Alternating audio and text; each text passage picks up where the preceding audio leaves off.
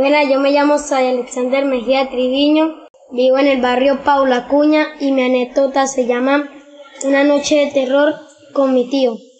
Mi tío cuenta que un día estaba durmiendo en una casa cerquita a la mía, en una finca, y él escuchó una mujer llorando. Y fue a ver qué era.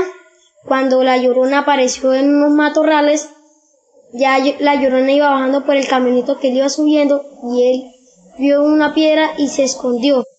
A lo que se escondió la llorona le pasó por el lado y no la alcanzó a ver. Y entonces él la siguió. Después de una hora de estar caminando al fondo, al fondo, al fondo de la montaña, ahí ella desapareció.